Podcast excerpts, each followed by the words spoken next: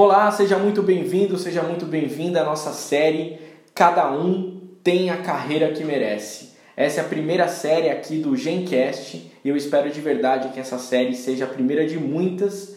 E olha, a gente preparou um conteúdo muito especial, com muitos insights, muitas provocações, muitos questionamentos. Eu tenho certeza que se você se preocupa com a carreira, você vai gostar muito de ouvir. Eu espero de verdade que a gente possa fazer a partir dessa série a comunidade crescer cada vez mais. Esse aqui vai ser o nosso primeiro episódio e eu achei importante fazer um episódio de alinhamento, falar um pouco sobre o que a série vai ser, do que ela vai tratar, mas especialmente por que, que eu decidi escolher esse nome. Cada um tem a carreira que merece.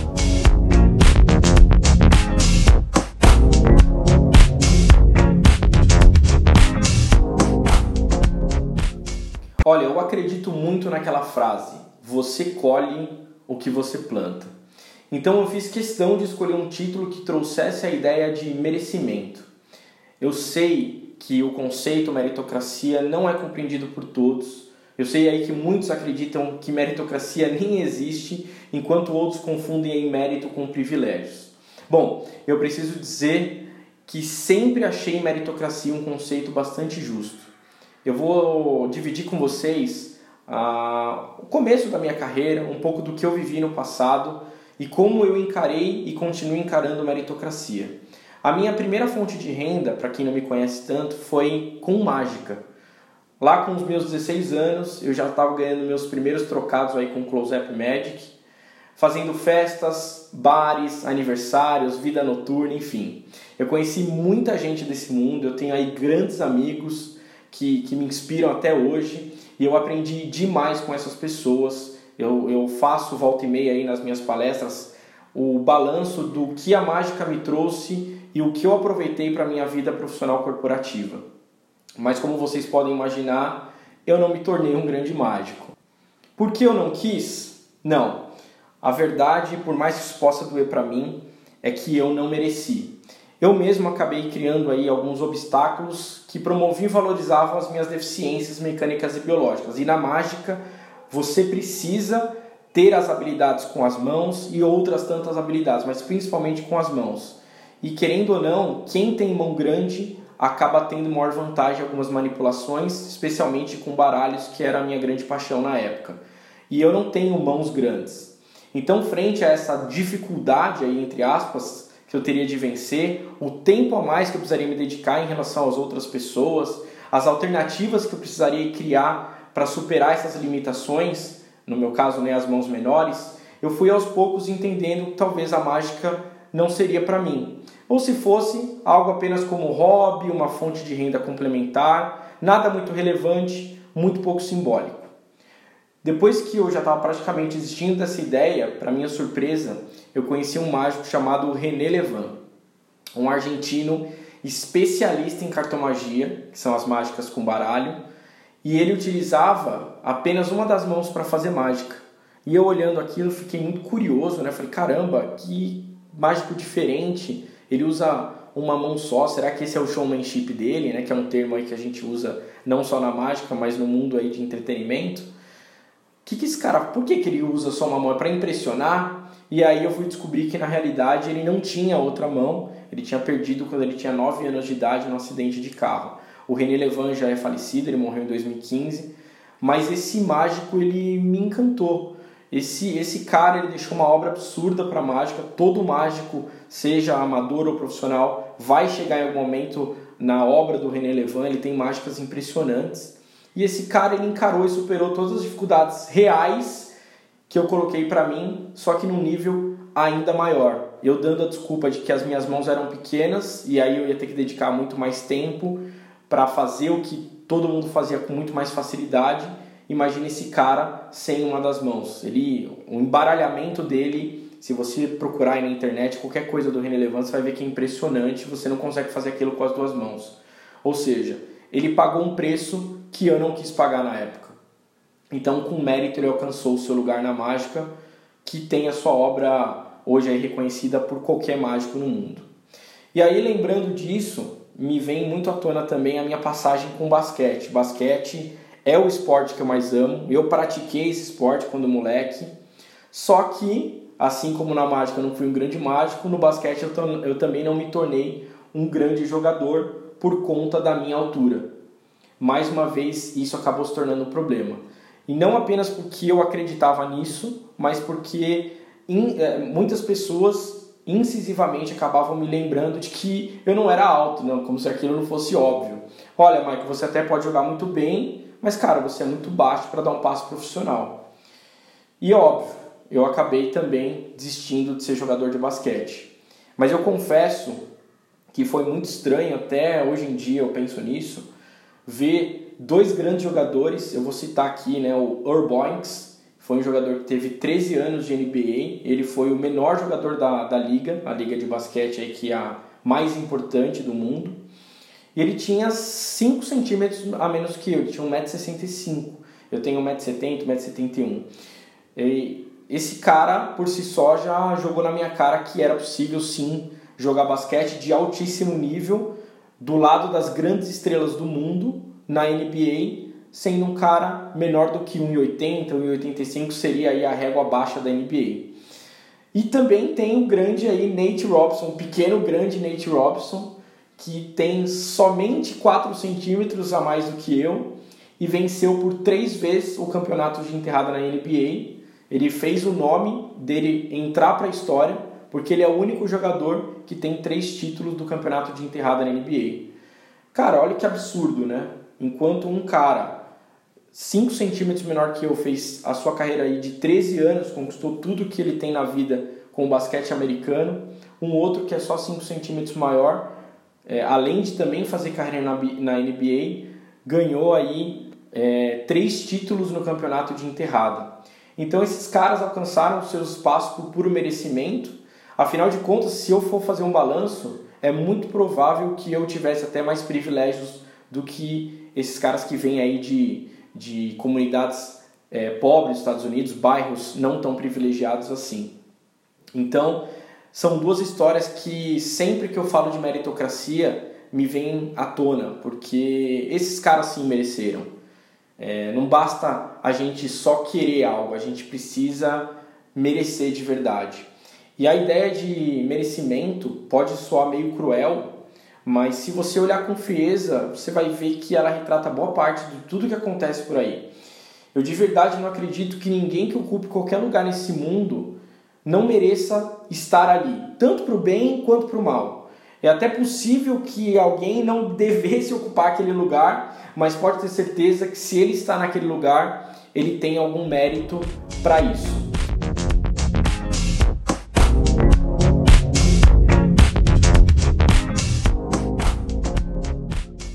Uma vez eu estava conversando com um grande amigo meu, meu, meu padrinho de casamento, e eu falei para ele sobre a história do Rick Chester, que é um favelado, você deve ter sido impactado pela história dele também no Instagram. É um favelado vendedor de água do Rio de Janeiro, que hoje dá palestras aí ao redor do mundo sobre como ele resolveu mudar o cenário da vida dele. Se você não conhece a história desse cara, eu recomendo muito. O nome dele é Rick, R-I-C-K, Chester, Chester com T-H. O nome do livro dele é O Pega a Visão. Ele tem várias entrevistas já na TV e na rádio. Tem uma entrevista bastante simbólica dele na Jovem Pan, no programa Pânico. Dá uma olhada, é incrível. E quando eu contei a história desse cara para esse meu amigo, ele contou: Ah, mas esse cara aí é um em um milhão, ou um em sei lá quantos milhões. E eu falei: Exato. O que ele fez é para pouquíssimos, por isso ele merece mais. Simples assim. A parte que eu mais gosto da meritocracia é justamente essa. Embora todas as pessoas do mundo mereçam, poucos fazem por merecer. Eu insisto nessa narrativa. Embora todos mereçam, todos nós merecemos. Mas quem realmente faz por merecer? Essa é a diferença. Começa a reparar ao seu redor, faz uma análise aí de quem tem histórias parecidas com essas que eu contei, tanto para o bem quanto para o mal aquele cara que você sabe que estudou mais do que você, aquele cara que você sabe que batalhou mais do que você, aquele cara que ocupa um lugar que hoje você olha e fala, poxa, que bacana. O que, que esse cara fez diferente? Pode ter certeza que você vai encontrar o que essa pessoa fez de diferente de você e isso que fez naturalmente ela merecer estar no lugar que ela está. O problema é que normalmente quem não concorda com meritocracia, e eu não tenho nada contra quem não concorda, justifica o sucesso de um com o fracasso do outro. E esse é o ponto que eu particularmente não acho bacana. A ideia de, de, de meritocracia não surge da, da narrativa para um é, ser bem sucedido, alguém tem que fracassar. Ela surge da autossuperação. Isso é o que eu acho bacana, é você vencer os próprios limites. Eu voltei recentemente a praticar exercícios e eu voltei a correr, coisa que há muito tempo eu não fazia.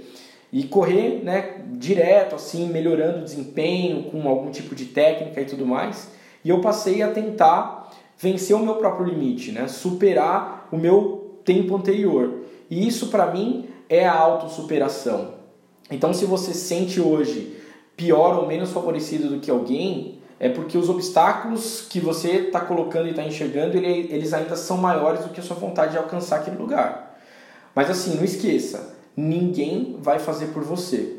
Então, fazer por, por merecer, para mim, é isso. É ir além da maioria, vencer as próprias limitações e barreiras, querer mais, agir mais, se superar, trabalhar, suar, ralar de verdade. Antes de começar a falar que você não teve sorte, que você não teve privilégios e favorecimento, a ideia é tentar de tudo, esgota tudo que você tem de verdade, assim, vai até o limite. E aí eu tenho certeza que quando você estiver nesse estágio, você vai perceber que você já merece muito mais do que a maioria ou muito mais do que você merecia antes. E alguma coisa já vai estar acontecendo, tenho certeza. Eu abandonei muita coisa porque eu acabei criando limitações óbvias. O ambiente, as minhas mãos, a minha altura, a falta de tempo, né, que é, um, é uma grande justificativa da maioria da população, ah, eu não tenho tempo. Mas todas essas justificativas, embora elas sejam reais, elas são pequenas se você realmente quer alcançar alguma coisa. Recentemente, num curso de coaching, eu aprendi: o mundo não é para quem quer, o mundo é para quem age. E eu, isso ficou assim muito marcado. Eu escrevi no caderno, eu risquei, porque, cara, é isso. Essa é a frase: o mundo não é para quem quer, o mundo é para quem age. Então esqueça a ideia do querer é poder. Isso aí, cara, é bullshit. Querer todos querem. Fazer por merecer, por merecer e agir, isso sim é o que vai definir os verdadeiros merecedores do querer. Portanto, sim, cada um tem a carreira que merece. Se você estiver fazendo o que a maioria faz, tudo bem, cada um tem a carreira que merece. Está reclamando, não acredita, não acha que é bem assim, não quer sair da zona de conforto, não quer pensar diferente, prefere continuar reclamando, achando que o outro teve mais privilégio que você? Tudo bem, tá tudo certo, cada um tem a carreira que merece.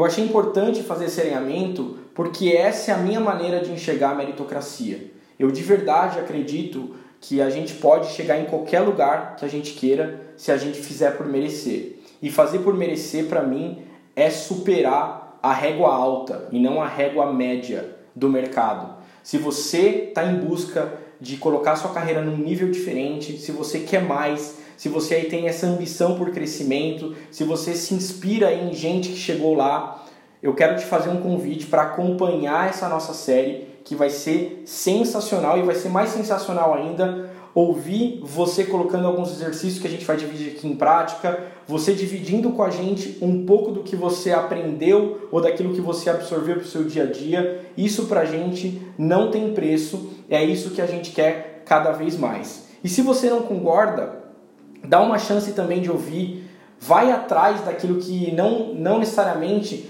está no seu contexto, está no seu dia a dia, está naquele seu núcleo social. Às vezes a gente ouvir algo fora da nossa realidade faz com que a gente cresça também. E quase sempre isso acaba acontecendo, porque quando a gente expande a nossa mente é que a gente consegue realmente dar um passo diferente, dar um passo significativo. Pode anotar aí no seu caderninho. Daqui em diante você vai ser obrigado a ter uma relação diferente com a sua carreira. Você vai ser obrigado a ressignificar a sua relação com o trabalho. Não é porque eu estou dizendo, é porque o mercado vai exigir da gente comportamento diferente, muito mais resiliência, habilidades complementares, vai exigir da gente cada vez mais olhar para dentro, tirar o melhor da gente e aproveitar tudo que a gente tem ao nosso redor, ainda mais agora com tanta informação. Se você acompanha aí o Instagram, se você está conectado às redes sociais, você deve ter notado a quantidade de pessoas que está dividindo conteúdo, que está falando sobre algo, uma técnica, um curso. Cara, ouve o que essas pessoas têm a dizer. Não vira as costas porque simplesmente você não concorda, não acredita. A gente tem sempre o que aprender com alguém. E daqui em diante, eu insisto, a nossa relação com o trabalho vai ser diferente. Nós estamos sim é, beirando aí uma grande mudança mercadológica. A exigência vai ser diferente. Aquilo que fazia sentido lá atrás não vai, não vai mais fazer tanto sentido assim. A gente vai precisar realmente encarar a nossa carreira de um jeito completamente diferente daquilo que nos ensinaram. Então tá aí o convite, acompanhe a série, deixa o seu comentário, é, manda para a gente o feedback, isso é muito importante para direcionar o conteúdo, para direcionar também um pouco daquilo que a gente está falando. Isso sempre é muito importante, tá bom? Valeu, a gente se vê por aí, um grande abraço.